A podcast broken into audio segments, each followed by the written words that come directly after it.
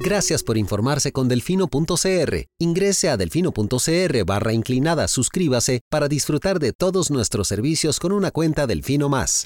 Delfino.cr ¿Cómo vamos a meter al ratón a cuidar el queso? Al presidente no le gusta, lo trata de chop suey. Ay, por favor, llamen a sus compañeros, están tomando café, bocadillos, felices de la vida. A mí también me quiere mucho la gente. Cuando están en contra, entonces somos personas que no tenemos necesidades. Cuando están en contra, somos unos corruptos. Qué bueno. Voy a tomar café a mi casa tranquila. Parece un espíritu chocarrero, o sea, eh, perdón. Esta nueva Asamblea Legislativa, incluyéndome por supuesto, será otra decepción más para la ciudadanía. Delfino.cr presenta Curul en llamas. Cubriendo y sufriendo la Asamblea Legislativa. Porque alguien tiene que hacerlo. Hola queridos suscriptores de Delfino.cr, bienvenidos a un nuevo programa de Curul en Llamas, podcast semanal donde les comentamos los temas más relevantes e irrelevantes de la Asamblea Legislativa. Les saluda Luis Madrigal desde el 24 de noviembre del 2023, como siempre en compañía de... May. Espero que todas y todos estén muy bien. Los temas para esta semana vamos a hablar de la nueva controversia entre el Ejecutivo y la Asamblea Legislativa porque el presidente decidió renunciar a su agenda de proyectos en materia de seguridad. También nos vamos a referir al presupuesto 2024 que ya fue aprobado en primer debate y a los nuevos proyectos presentados esta semana. Pero empecemos por el principio, Lucho. El martes. Fue el miércoles. Fue miércoles. En, en realidad esto empezó el lunes o el martes. El, el, día antes, tuvo que ser martes, el presidente de la República y la ministra de la Presidencia decidieron retirar tres proyectos de su agenda de seguridad. Correcto. Recordemos que estamos en sesiones extraordinarias, entonces solo se conocen los proyectos que el Ejecutivo convoca y el Ejecutivo solo había convocado sus propios proyectos y se negaba a convocar proyectos de otras bancadas, principalmente en, en materia de seguridad. Entonces, se desconvocan los proyectos. El miércoles nos enteramos, porque no sabíamos, que se iba a presentar la política nacional de seguridad que tenía pendiente eh, de ser que estaba pendiente de ser presentada y que la Contraloría ya había recordado, había dado un plazo máximo hasta el próximo año para que se cumpliera con esto. Se fue a presentar a la Academia de Policía que queda en Guapiles, si no me equivoco, un poco sí.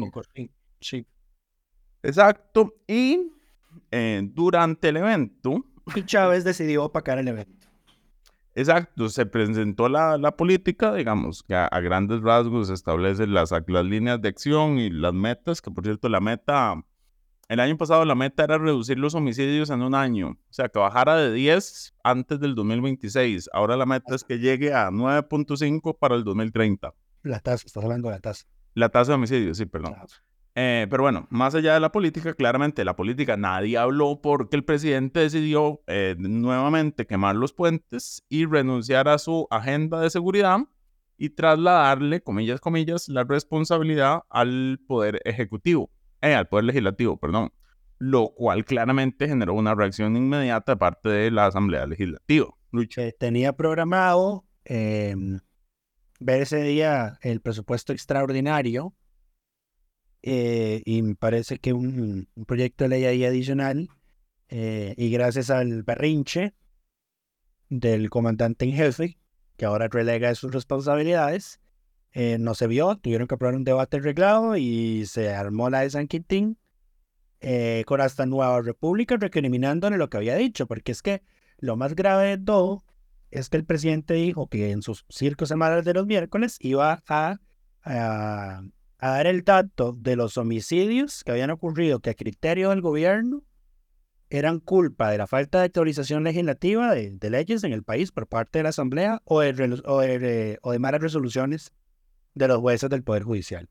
Entonces, a criterio, a criterio, de ellos, ¿verdad? A criterio de ellos, exacto. Entonces, usted escucha eso y usted claramente oye, di, este señor di, renunció, está renunciando a, a sus potestades.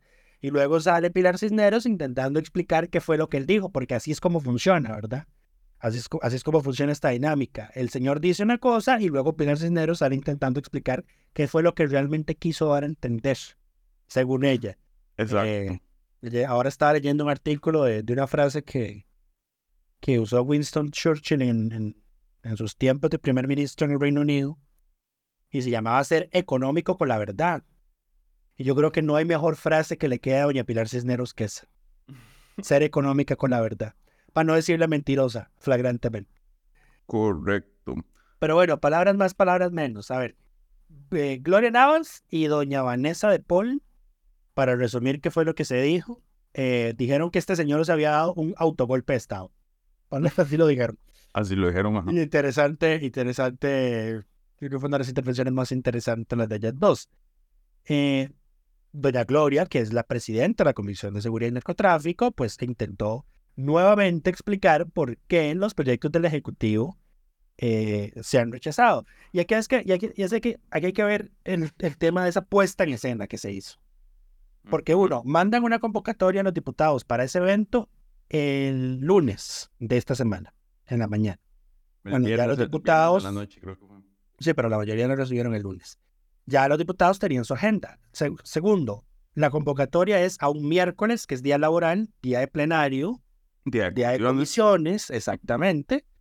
Eh, y lo otro es que a sabiendas de eso, y a sabiendas de que ni siquiera los diputados oficialistas iban a ir, el señor Circense puso 55 sillas vacías porque solo dos diputados lograron ir, que son diputados de la localidad. Don Jason, Jason. Valverde de Correcto. Liberación Nacional y don John del Salas de Nueva República, Que que son de allá, o sea, que son de allá exactamente. Ellos, a ver, Jason vive en San José, si no me equivoco, pero ahí claramente le queda más fácil ir allá. Y Y- yo, yo creo que en todo caso pasa ahí siempre porque ese señor tiene una- un índice de, de ausencias mayor al 50% en las votaciones desde que asumió como diputado. Pero no estamos hablando de eso en este momento. Solo ellos dos fueron, pero decidieron poner 55 sillas vacías como para... Sí, Para hacer el show. para hacer el show, exactamente. Eh,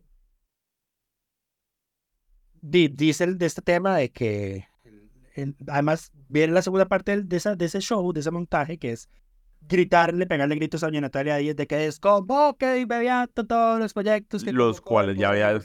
Ya ¿De había los cuales? desconvocado a la mitad. ¿De los cuales? Tres, ya habías convocado el día previo, uno se lo rechazaron el día previo, y el otro...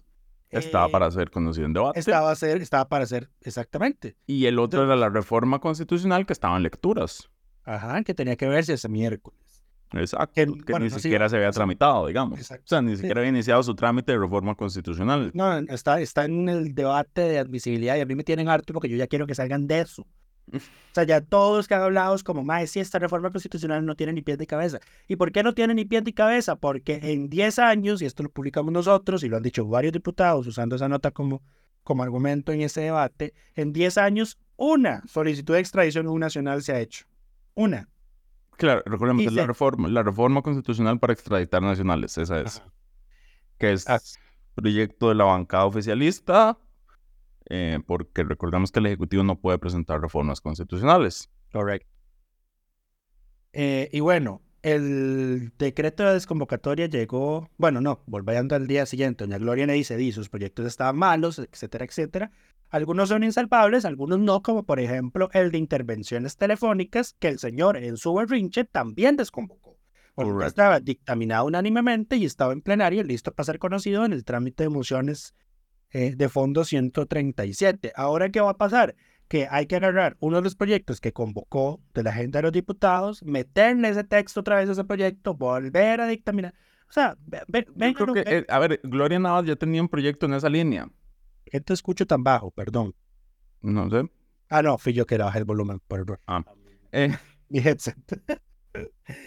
Eh, Gloria, digamos, porque recordemos, uno de los principales problemas con los proyectos en temas penales es el tema de la conexidad. Yo no puedo presentar un texto y ampliarlo. Esto lo comentábamos la semana pasada con el tema de el delito de violación. A ver, en, en general, con ningún proyecto debería poder hacerse. Lo que pasa es que la que materia pa- penal es más delicada. ¿Por qué? Porque si se hace, y obviamente los abogados defensores van a usar eso a favor de sus representados en la sala constitucional, entonces cuando la sala constitucional diga, sí, efectivamente, la asamblea se la peló con el principio de conexidad, esta ley es inconstitucional, ¿qué va a pasar? Que toda la gente que se condenó por ese delito, por esa reforma, va a salir libre. Entonces, No, además, el, sí, el, el, el efecto que tiene para la sociedad y para el sistema jurídico nacional una declaratoria de inconstitucionalidad en materia penal es mucho más grave que en cualquier otro tema. Por eso, Sí. no- por eso la Asamblea es muy cuidadosa con eso. Correcto. Entonces, por ejemplo, el proyecto de armas y explosivos, que era la reforma que se rechazó esta semana, eh, tenía un problema en, en la forma en que redactaba, porque lo que quería era básicamente, y este O es un problema que tienen varios, varios de los proyectos, que quieren eliminar la, la prisión preventiva. Entonces, como que si usted lo agarran, que para ciertos delitos la prisión preventiva no existe, o sea, el- no existe la posibilidad de no recibir prisión preventiva, lo cual es inconstitucional y va en contra de los derechos humanos. Lo que ya hemos debatido de que la prisión preventiva no puede ser automática. Exacto, para ningún delito, porque Para entonces es muy fácil abusar de eso para encarcelar gente. Entonces, ese, ese problema ah, convertía el proyecto en, en- en viable. En- Inviable, no. Y además, empecemos. Primero que nada, el gobierno ni siquiera sabía qué era lo que hacía esa reforma que pusieron en el tema de armas. Sí, porque, bueno, ya la semana anterior habían salido a hacer el papel el presidente y el ministro de Seguridad a decir que portar armas ilegales no era delito, sino que era una contravención cuando sí era un delito, o sea, cuando sí es delito. Es delito, exactamente. Primero. Y segundo, esa reforma que de la que ellos promovían no hacía lo que ellos dijeron que, que iba a hacer. Correcto. De hecho, lo que iba a hacer, para que se den cuenta, es que la gente, por ejemplo, eh, que fuera imputada por delitos de aborto, los distintos tipos de penalización del aborto que existen, aborto procurado, etcétera, etcétera, eh, no pudieran tener acceso a, no pudieran sacar un permiso de armas. O sea, porque lo que hizo la, fue la meter, rea- la porque lo reacción que- lo imposibilitaba. ajá. porque lo que hizo fue meter en la ley que toda, toda la gente que fuera indiciada o condenada por un delito de X capítulo del Código Penal, sin, de- sin delimitar los delitos, no podía tener acceso a armas. Entonces ahí estaban cosas como aborto, eh, como estafa, eh, Sí, es que lo que O sea, quería meter era claro. las contravenciones donde media la violencia, que es una definición muy amplia. Sí, pero, o sea, ni siquiera lo delimitaron. Entonces, di, servicios técnicos hizo la lista de todos los delitos que supuestamente iban a meterse en esa vara y es como, uno, ¿qué están haciendo? O sea, y de nuevo, era un tema de regulación para la gente que saca permisos de armas, para los, para los poseedores legales de un permiso de portación de armas. Los sicarios, no, los sicarios no, no andan sacando permisos de armas. Los criminales no sacan permisos de armas, exacto. Pero bueno, Eh, Eh, bueno, esa esa- reforma eh, se archivó precisamente por eso. Correcto. Después, los otros. La otra que, la otra que estaba lista de archivarse es la de los criminales peligrosos, los, la, la gente que es un peligro para la sociedad. Pe- No, pero el de, el de justicia penal juvenil, que decía que, de nuevo, que, que, se, que se tenía que, se obligaba a dar prisión preventiva cuando las personas fueran, eh, ¿cuál era la frase? Representaran un peligro para la sociedad, sin decir, digamos, dejando la valoración del hecho delictivo a criterio del juez, lo cual en materia penal es un problema, porque no, la tipis, los principios de tipicidad y legalidad requieren una reacción em, dice, dijo servicios técnicos que la tiene que ser clara, concisa, precisa y exacta. O sea, hay que decir exactamente cuáles delitos y de nuevo, no se puede para delitos específicos eh, obligar a que haya medidas, eh, prisión Prisión preventiva. preventiva. Para eso existen otras medidas cautelares. En todo caso, aquí es donde está, aquí lo que querían era meter esa reforma así. ¿Para qué? Para que X personas, si no le metían la prisión preventiva, seguía atacando al Poder Judicial por eso. Cuando le estaban, o sea, es, es que esto es, esto es muy gracioso, porque ustedes, si ustedes no notan, este señor se queja en las conferencias de prensa de la discrecionalidad que tienen los jueces por la forma en la que están redactadas las leyes hoy, ¿verdad? Y aboga por eliminar eso. Pero su proyecto de ley mete un concepto, peligro para la sociedad, que no lo define y que lo deja a discreción del juez. Le sigue dando discrecionalidad al juez. ¿Para qué? Para seguirle vo- vo- volando en la conferencia de prensa al Poder Judicial. ¿Ven qué bonito Eh. cómo funciona, verdad? Exacto. Después, la otra ley que estaba en trámite era la ley del Sistema Penitenciario Nacional, que Servicios Técnicos señaló que su objetivo era Eso era un oxímoron. Eso era un oxímoron. Palabras más, palabras menos. El objetivo de la iniciativa es confuso porque no queda claro si se trata de regulación estrictamente penitencia- te- penitenciaria, porque regula, regula únicamente lo concerniente a la prisión, o si se trata de una ley de ejecución en donde se establezcan las condiciones de ejecución de las diferentes penas, y habían recomendado revisar y definir el objetivo general para después revisar la totalidad del articulado con el fin de configurar un proyecto concordante con el objetivo trazado. Básicamente, haga bien el trabajo. Es que, es que de verdad. Fue lo que dijeron. Ahora, hay un, además, hay un, hay un proyecto presentado por el Poder Judicial sobre el tema de la ejecución de la pena, que claramente uno esperaría que esté mejor formulado que este que presentó el Ejecutivo. Correcto. Ahora, ¿qué es, qué fue lo que pasó, digamos, qué fue lo que, qué fue lo que empezó a pasar? Ustedes recordarán que en las, en las pasadas sesiones extraordinarias estos proyectos o no estuvieron convocados o la Asamblea del Todo no podía verlos porque estaban clavados con jornadas 4-3. Porque estaban jornada mañana y noche, ajá. Correcto. Entonces, tiempo de que hubiese sesiones de esa comisión no había. Número uno. Entonces, ahora que llega el tiempo, finalmente, poder darse el espacio de analizar los proyectos y empiezan a salir los criterios de servicios técnicos y los informes de las subcomisiones diciendo el proyecto está malo y está malo hasta el punto de que no es salvable, y el señor hace su berrinche eh, y, y los desconvoca. Entonces, esto al final, yo lo, comentaba, lo comentábamos en el chat de la reacción, esto fue un acto circense para retomar el control de la narrativa, porque la estaban perdiendo. Eh, el, pues tema es, y, además que tanta gente le va a creer. Y además, iba a quedar en evidencia que los proyectos estaban mal formulados y que además no iban a resolver el tema de, la, de la inseguridad, que es el tema principal. Entonces lo que hizo fue como, no, aprobemos sus proyectos y responsabilidad suya. Y yo traté, yo traté y ya, a ver, a ver, aquí el, tema es, el, el, tema de la inseguridad claramente es una crisis que atravesamos, que además es una crisis que le está afectando a su imagen, que es lo único que le importa al gorila en jefe. Y em, entonces, lo que está tratando de hacer es una movida para desligarse de la, de la situación, pero no, no se puede desligar, digamos.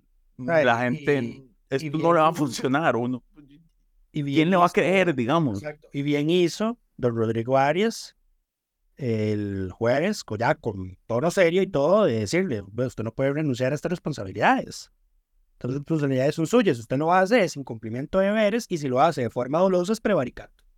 Correcto. O sea, ya que el presidente del Congreso, que ha sido la principal persona de la Asamblea Legislativa en señalar la necesidad de diálogo, de mesura, de tender puentes, te diga, vos haces eso y esto es delito, ya es porque de verdad.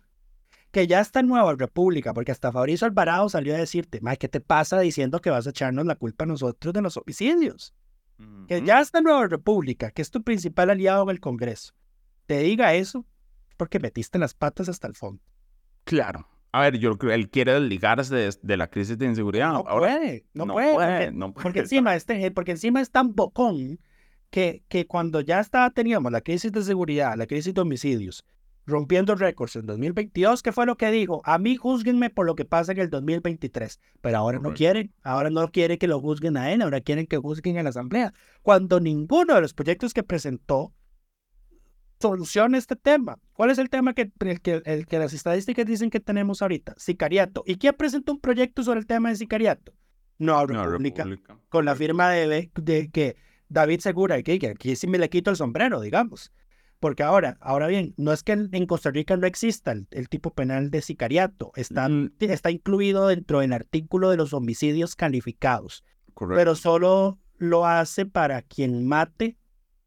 Para el sicario para el sicario. No para quien contrate, y no para quien reclute, y no para quien fomente, y no para quien... él, él, lo tipifica bien. Ajá, que eso es lo que hace el proyecto de Don David, más los otros veintipico. Y entonces, claro, y ese proyecto sí, francamente, que sí está bien, porque hasta, inclusive, ya ahí podría ser un poco debatible el tema de hasta el ofrecimiento. Ya el mero ofrecimiento va a ser cuestión de delito, pero sí. Claro, pero tiene una pena menor. Claro, sí, pero pero también mete, como vos mencionaste, el tema del reclutamiento, porque esta gente pasa diciendo es que están reclutando jóvenes para actividades de sicariato, pero no, no hicieron nada al respecto. Correcto. Ahora, ahora, la, ahora, la solución al problema no es simplemente decirle, bueno, usted se va a ir 35 años en la cárcel por esto, porque al final estamos siguiendo con una política de eh, reactividad y de, y de represión en lugar de una política de seguridad preventiva.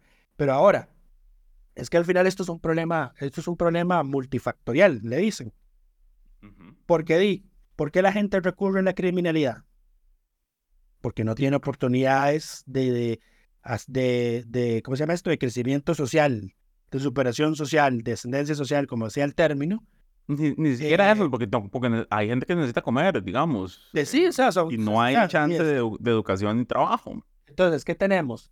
Seguimos teniendo un número creciente de personas, de, de- de- número de, per- de personas que no están trabajando Fuera de la fuerza de trabajo. fuera de la fuerza de trabajo. Eso, di, el gobierno lo, lo celebra como, di, sí, está bajando la tasa de desempleo.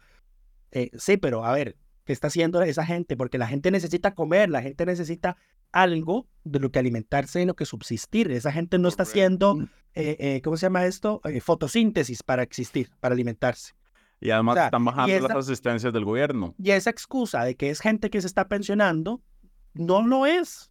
ya, ya, ya salieron datos, o sea que la, la, los- la proporción, digamos, de la gente que se está pensionando versus la cantidad de gente que está saliendo en la fuerza de trabajo, no calza, eso no calza ahí. Ahí, ahí, Ujú. ahí- esos números no cierran. Exacto. Eh, tenemos menos ayudas sociales, menos inversión en educación, eh, los servicios de salud a punto de privatizarse que prácticamente.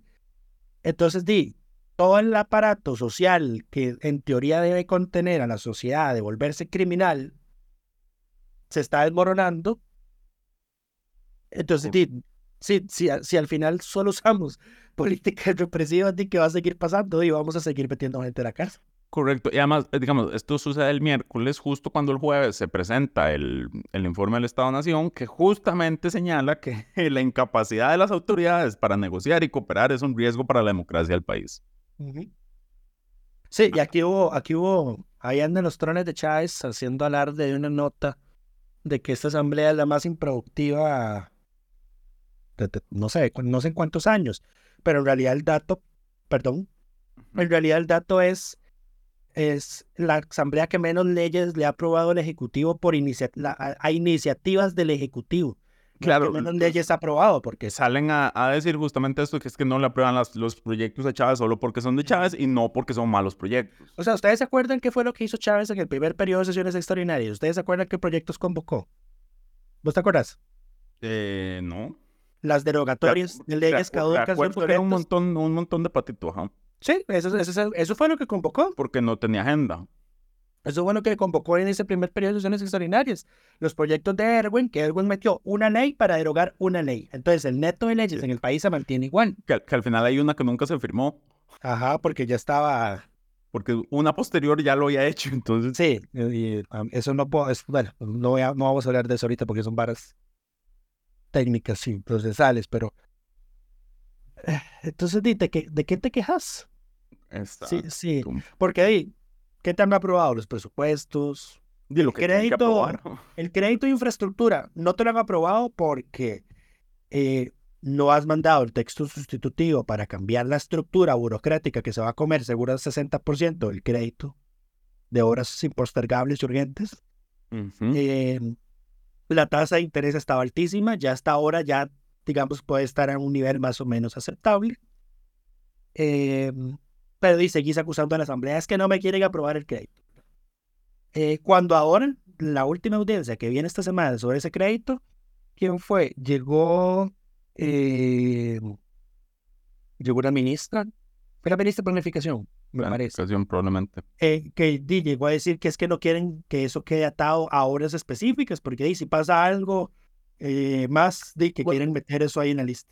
Y ojo, porque ya la Contraloría también cuando fue hizo advertencias sobre ese proyecto, porque quieren meter todo dentro de contratación de emergencia y no todas las obras que, que están en, digamos, el, el gobierno habilitó una, una página web donde están las obras que se arreglarían con, con ese crédito, Pero ahora ya no son esas. pero no todas están bajo declaratoria de emergencia, entonces no todas tienen los controles, no todas deberían tener los, los procesos más eh, expeditos que tienen las que sí están en- incluidas dentro de declaratorias de emergencia, pero quieren meter todas dentro, dentro de ese sistema. Todas de nuevo. Más todas las que puedan venir. O todas las que ellos quieran declarar. No, obras que no están dentro de decretos de emergencia, que están en la lista y que quieren tramitar como si con el trámite de emergencia. Sí, no, pero a ver, la discusión de ese día fue que eh, es que no quieren poner la lista de obras. Ajá, exacto. Y la además. Asamblea quiere que se ponga la lista de obras. Y además quieren, incluye que si, si las obras no se completan, la administración, el, quien sea el ministerio a cargo, le toca de su peculio, eh, digo, de, de la, del- de su presupuesto ordinario terminar la obra, si, si no alcanza la plata, digamos. O sea, además le genera em, obligaciones al Estado.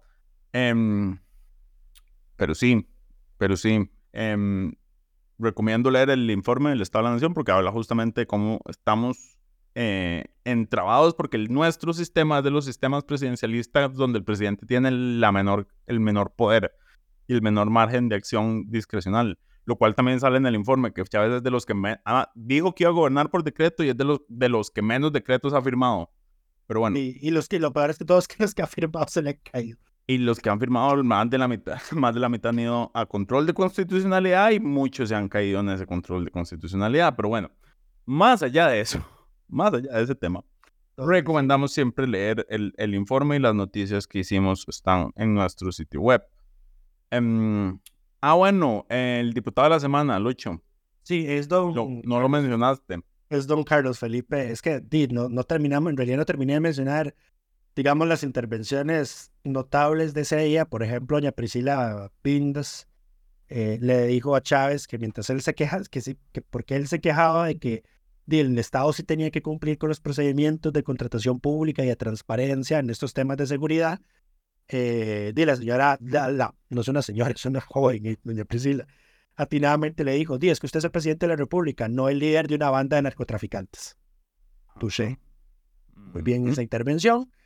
Eh, ¿Quién más? Eh, bueno, doña, doña Vanessa Castro también le dijo que era un adulto berrinchudo. Doña Sofía Guillén le dijo que era el hombre con el hombre más frágil que ella ha conocido. El hombre más frágil, correcto. Ajá, y que parece que es como que está intentando, que él es un, está, personificando un personaje, valga la redundancia, eh, como en queriendo invitar a Bukele y que Una puesta en escena y que no se le da. Ajá, no se le da, le, le hace ver mal. Eh, y don Carlos Felipe, quien a pesar de, de expresar su malestar por esto que hizo el presidente, dijo, pero está bien, di, asumamos el tema de la seguridad nosotros. Di, tenemos que, de que los proyectos. exacto, esos proyectos que nos mandaron. A partir de ese momento es responsabilidad de la Asamblea Legislativa, de la Comisión de Narcotráfico y las jefaturas de fracción de fijar los horarios mañana, tarde y noche. Eso sí, a mí no me vuelvan a pedir vía rápida para jornadas 4-3. Eh, Mm. porque eso es desviarse, como el Ejecutivo lo desvió en esas sesiones extraordinarias donde no pudieron ver temas de seguridad porque estaban con jornadas 4-3. Y él lo dijo atinadamente. A mí no me vuelvan a pedir desviarme porque yo tampoco voy a seguir aguantando que un día sí y otro también yo colaboro, pero y el presidente nos trastea todos los días. No me pidan más ayudas porque bien que les han dado los votos cuando han pedido. Correcto. Ahí fue Hacienda a Eh. colocar eurobonos Ajá, exactamente. con el beneplácito de esta asamblea. Y, y bueno, la- el reporte de ese miércoles lleva la frase, lleva el titular, un frustrado, desilusionado y triste, Rodrigo Chávez termina de dinamitar en relación con el Congreso. Eh, solo para, por si alguien no lo entendió, esas palabras no son mías. Doña Pilar Cisneros justificó lo que dijo Chávez, diciendo que es que él estaba frustrado, desilusionado y triste por la forma en la que la Asamblea había tratado los proyectos del Poder Ejecutivo. Pobrecitos. Por- Eh, ah, otra cosa que me faltó mencionar. Qué buena la respuesta que le dio Rodrigo Arias el, el- jueves a Chávez también. Eh, más o menos en esa línea, porque le dice, vea, yo fui ministro de la presidencia y a mí la asamblea me pasaba rechazando la agenda de implementación del TLC. Y yo por eso no me puse a atacar a la asamblea. Eh, di, yo tuve que ir a la asamblea, ver por qué me lo rechazaron, corregirlos y volverlos a presentar. Eso es lo que yo tengo que hacer. Eso es lo que, es lo que tenía les toca, pero ahí es Eso que, lo que les no, toca hacer. al Eh, parecer son... Ahí, A ver, ahí An- hubo, ahí hubo una indirecta tanto al presidente como para la ministra de la presidencia actual. ¿Para quién? Para la ministra de la presidencia actual. No sé de quién me hablas. Tiene rato sin aparecer. Ah, ok. es- eh, ok. Yo, ya me está jodiendo. Em, pero, pero bueno, em, en fin, ya, ya, pasemos al siguiente tema, porque si no, nos vamos a quedar hablando de Chávez. Pero bueno, el reconocimiento a don Carlos Felipe como congresista de la semana por su intervención y por poner em, decir las cosas como son. Los puntos sobre las IES, pero bueno, sí, Eh, no, exacto. fueron- fueron 30 minutitos, no nos extendimos tanto sobre ese tema. Solo este- 30, ok. Fue una semana corta. Presupuesto sigue. Pasemos al presupuesto 2024, el cual incluía plata extra para seguridad y fue aprobado con el voto en contra del oficialismo, de la mayoría del oficialismo. De la mayoría del oficialismo, 6 del oficialismo de 10. Eh, aquí hay que mencionar que don Luis Fernando Mendoza, diputado de Liberación y expresidente de la Asamblea Legislativa, se molestó mucho por esos votos en contra y empezó a preguntar, perdón, a varios de sus compañeros de oposición que si recortaban algún momento en el que eso hubiese ocurrido. Y creo que. Fabricio, creo que Fabricio Alvarado le, se lo dijo, es como, sí, pasó cuando yo fui diputado en el gobierno de... eh, no, El gobierno, en, en el gobierno No pasado pasó. Ah, No fue en el gobierno de Carlos, no fue en el gobierno, no, No, fue cuando él fue diputado, fue en el gobierno pasado, fue en la administración de Carlos Alvarado, el PAC votó en contra de uno de los presupuestos ordinarios, creo que fue el del El 2010, tercero, si no me equivoco. creo que fue el del tercero o el segundo. 2019. Ok. Eh, y ya en todo caso el oficialismo también había votado este En contra de la vez pasada. en contra el de la vez pasada. Correcto, ya esto es costumbre, más bien. Ya no es extraño que el oficialismo vote en contra de sus presupuestos. Eh, sí, eh, y bueno, la justificación de Pilar Cisneros es que lo votaban en contra porque ellos habían metido un informe de minoría que no toma la plata del servicio de la deuda para financiar todo lo que la oposición decidió financiar con esa plata. 2.400 millones para Avancemos, 4.000 para infraestructura educativa, 8.000 millones para 300 plazas de fuerza pública, eh, viáticos, combustibles, textiles, vestuario, transporte en el Ministerio de Seguridad, 6.000 millones para jueces, fiscales y defensores, nuevos jueces, fiscales y defensores en el Poder Judicial, y 6.980 millones para crear plazas de investigador, más 1.000 millones para financiar equipo de transporte en el OIJ, entre otras cosas. Eh, doña Pilar dijo que es que esa plata la estaban sacando del servicio de la deuda y que eso no les parecía responsable, pero digo, uno ve eh, que el Ministerio de Hacienda sobreestimó en 9% el rubro de intereses y comisiones y en 22% el rubro de la amortización del servicio de la deuda para una sobreestimación general del 16%, que eso equivale a nada más y nada menos que 781 mil millones de colones, casi un billón de colones. Eh, entonces, esa, esa cantidad de plata que le quitaron, que son 52 mil millones, eh, parece un picholeo, un pellizco. Pues sí, además en 2023 todavía tienen margen. A octubre el pago por intereses se ha gastado el 82,5% de los intereses. O sea, del rubro de intereses incluyendo el presupuesto nacional no se han sobrepasado y si se fueran a sobrepasar, no ya debió haber pedido un presupuesto extraordinario y no lo ha hecho. Entonces podemos asumir que lo están sobreestimando nuevamente. Ahora, lo otro interesante es que el proyecto va con gol. Ah, el, pre- cierto. el presupuesto va con gol porque tiene un vacío en una redacción que no se pudo corregir por la necesidad del Partido Liberal Progresista. Lo que pasó fue que el jueves, en la- el jueves anterior, en la reunión de fracciones, dijeron como detectamos un error, hay que convertir el plenario en moción, en comisión general para introducir una moción. Nos podemos comprometer todos a que solo se va a meter una moción de consenso y, eh, y que no van a aprovechar que el plenario se convierta en comisión general para meter otras mociones. Todo el mundo dijo sí y Johanna Bando, que estaba la subjefa de bancada del PLP, dijo no, mi fracción, si abren, metemos más mociones.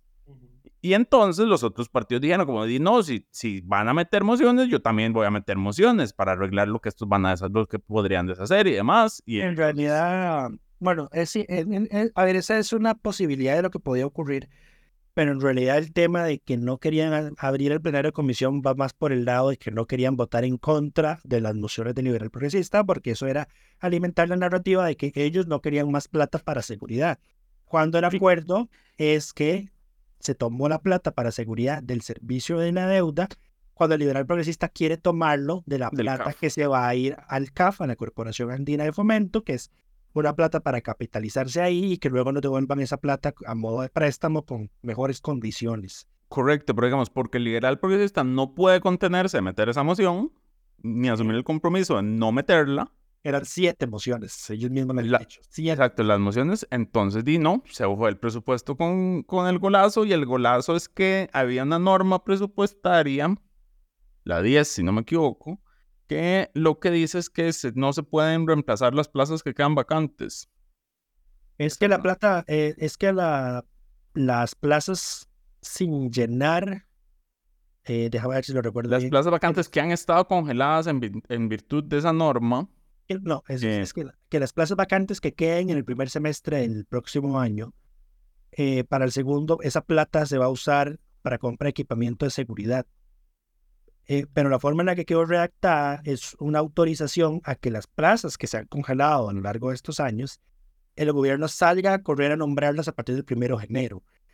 Entonces, el acuerdo que se llegó, y aquí es donde se va a poner a prueba la palabra del Ejecutivo, que en todo caso yo no le creería ni al buenos días, es eh, que van a meter un presupuesto extraordinario, que en realidad sería una modificación legislativa, eh, a- apenas en enero, para arreglar eso. Yo les diría que no tienen por qué esperarse hasta al enero. enero. No, si el presupuesto pero- tiene que estar definitivamente aprobado el 27, 29 de noviembre, podrían iniciar un presupuesto extraordinario. lo promulgan como ley, aparece en la Gaceta, porque el, el tema es que rige a partir del primero de enero. Correcto. Pero eso nada les impide que si ya la ley está formalmente aprobada y puesta en vigencia, o sea, eh, lista para ponerse en vigencia, que se le haga una modificación. Esto es como los temas cuando usted modifica, cuando se han hecho modificaciones al, al- a estos códigos procesales que se, bueno, rige a partir de tal año. Pero, Se hace muchas veces de que usted modifica leyes cuyo origen no ha llegado Correcto. para trazar su implementación. Fue entonces, lo que pasó ahí. con crimen organizado. Correcto, entonces, ojo ahí, no tienen que esperarse hasta el 2023 para que el Ejecutivo arregle eso. Pueden hacerlo de una vez. Pueden hacerlo una vez, pero dependen del Ejecutivo Correcto, porque el Porque Ejecutivo es el que tiene iniciativa en materia en sendaria. materia presupuestaria. Correcto, presupuestaria, perdón. Pero bueno, em, eso, eso con el presupuesto nacional va con golazo. Em, Veremos si el Ejecutivo cumple. vamos a ver, vamos a ver Porque, qué pasa. porque Lo otro. además, porque además, Hablando de, hab- hablando de presupuesto, que ayer salieron las cifras fiscales. es- tengo, ahí eso es lo que quería que dijeras, exacto. Tengo la nota pendiente y a octubre de, es- de este año, o sea, falta que sí dos meses, la relación deuda-PIB está en 59,8% del PIB, lo cual significa 0,2% por debajo del límite del 60 que le abriría la llave de gasto al Ejecutivo. Hay que ver qué pasa en los dos últimos em, cierres del- en los dos últimos meses del año. En noviembre va a salir la, la colocación de, em, de los eurobonos, ya pasa a ser parte de la deuda, entonces eso puede modificar y aumentar esa relación, pero va a ser un cierre em, de fotografía. Sí. Si bajara el tipo de cambio alrededor de Igual- 500, Bueno, les da. Yo creo que les da, pero bueno, también hay que ver cómo el efecto de la, de la rebaja en la recaudación por la reducción del marchamo les afecta si tienen que endeudarse más en lo que queda este año o si ya tienen para salir. Y, ajá, va a ser de eh, cierre. Recordemos que si el gobierno cierra por debajo, si el gobierno no, si el presupuesto, si el- la ejecución presupuestaria, digo, no, la relación deuda-PIB cierra por debajo del 60%, subimos en, trabajamos del, salimos del escenario más restrictivo de la regla fiscal el gasto de capital deja de estar bajo regla fiscal. para el 2025. Esto no aplica para 2024, porque el presupuesto ¿Qué? 2024 ya lo estamos aprobando. Y parece- se descongela el ajuste salarial para empleados públicos por costo de vida. En todo caso, me parece que de esa cifra tendría que revisar la, la Contraloría. El, el tema de si salimos o no. Del Correcto, correcto. Sí, la- la- el, pero el Contraloría revisa las cifras de Hacienda y el del Central. No, sí, pero la Contraloría siempre le encuentra peros a las cifras de Hacienda. Correcto. Siempre Pero, le dice, mira, dejaste por fuera estos gastos que en realidad sí son de este año. O Pero el- dejaste el- por fuera meter tanta plata que y eso es la liquidación. Sí, sí, pero esto es más sencillo porque es la deuda y la deuda no hay, no hay a dónde esconderla, digamos. Pero bueno, Eh, el punto es que, el punto es que, en- De doña Rocío Aguilar pagó deuda sin permiso de la Asamblea. sí, no hay dónde esconderla, exacto. Y eso se dio cuenta la Contraloría hasta que se pasó la liquidación, ¿no? No, eso doña Rocío lo anunció. ¿En serio? Sea, ella, ella avisó que eso había pasado. Ups. Ok. Sí, ella fue y dijo, fue como esto pasó y esto se hizo y aprueben este presupuesto extraordinario porque tenemos este problema. Ah, cierto, cierto, cierto, cierto. Sí, sí. Después la Contraloría la sancionó por el hecho, pero digamos. Pero hay que reconocer que ella salió y dijo como esto pasó y esto se hizo así. Y di- Sí, no, no, lo cual no. también, a ver, eso es como un botón, digamos. O sea, literal, es como algo que tiene que suceder, haya o no aprobación presupuestaria. Ah, no, sí, digamos, esa discusión ya la tuvimos en su momento y es como, di, qué pena, sí, o sea, violaste la ley porque, pero di, la consecuencia país de que no se hubiera hecho era caer en default, que es Correcto. mucho más grave, digamos. Yo creo que ya está, eh, ¿cómo se llama esto? Conforme con, Con ese castigo. Sí, sea, ella está en paz con eso, digamos. Y en todo caso, creo que como país en realidad le tenemos que agradecer que haya cargado con el peso de esa decisión. Eh, Correcto. que en todo caso eran como ocho días de suspensión lo que le habían metido, era un mes. Era un mes de suspensión, el problema es que la suspensión se la tenía que ejecutar el presidente. Entonces, pues, ella dijo que no quería poner al presidente en esa situación, entonces renunció. Sí. Eso fue lo que sucedió en aquel momento. Ahí en- tenemos ahí una fotillo de- del momento de esa, de esa renuncia de Carlos. No, esa, esa foto no es de esa renuncia, esa foto es de cuando se aprobó la ley 9635, la de la reforma fiscal.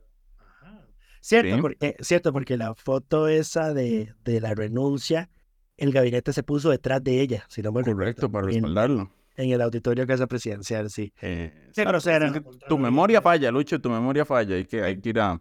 Qué grosera la Contraloría con ese tema, qué barbaridad. Pero bueno, Todo el mundo hizo lo que le tocaba hacer. Ese, ese es el tema de la institucionalidad. Cada, sí, quien, sí. cada quien hizo lo que le tocaba.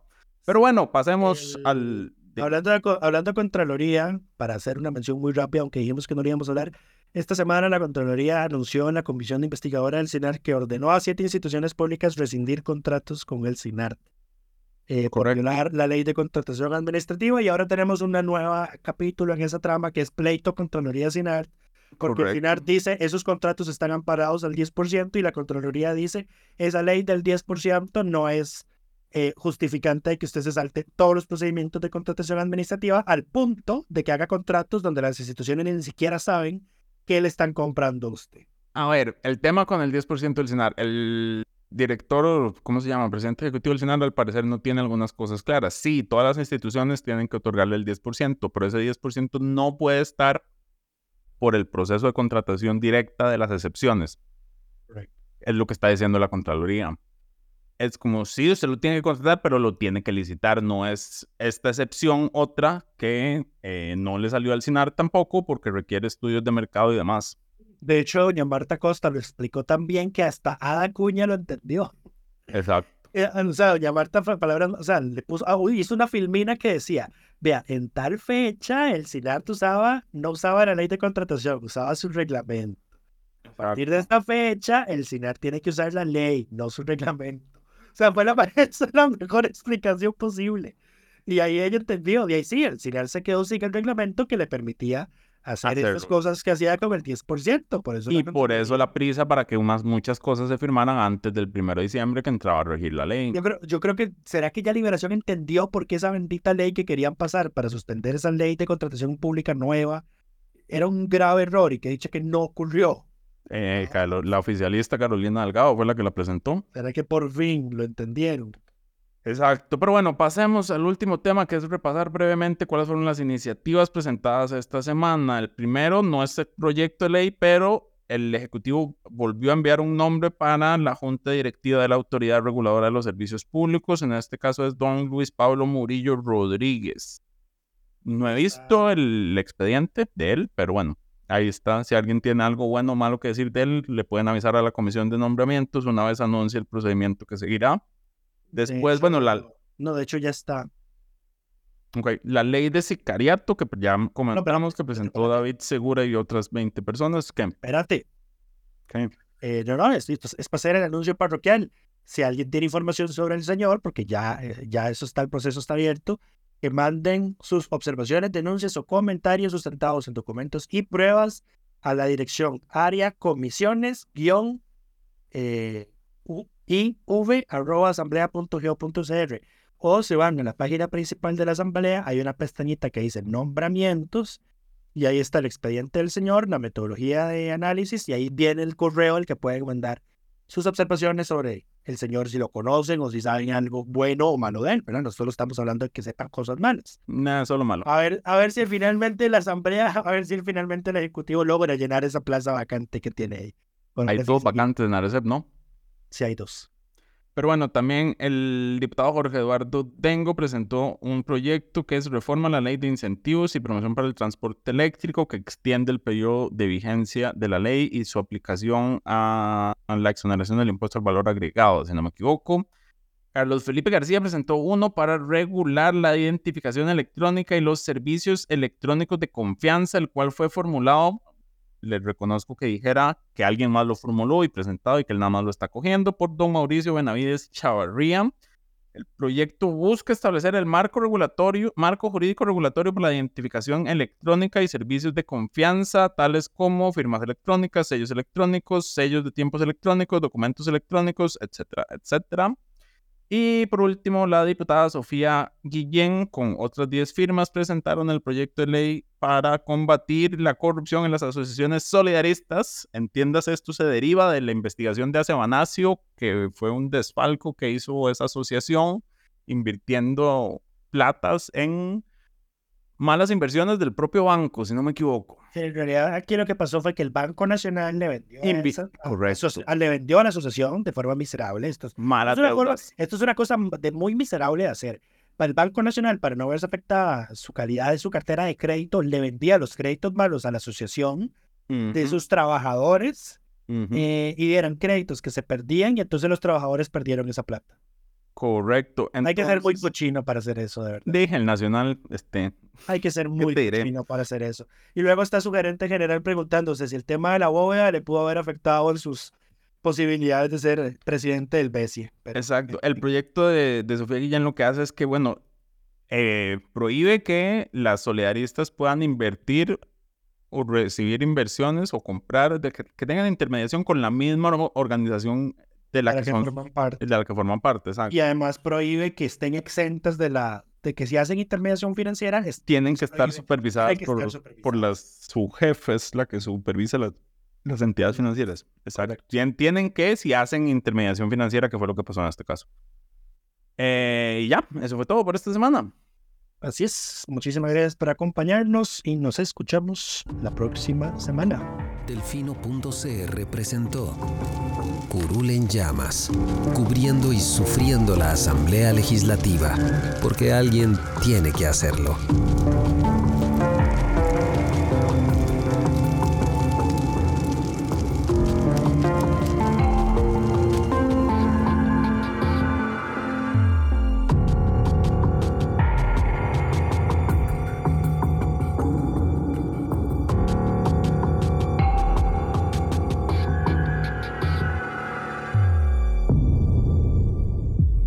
Gracias por informarse con delfino.cr. Ingrese a delfino.cr barra inclinada, suscríbase para disfrutar de todos nuestros servicios con una cuenta Delfino Más.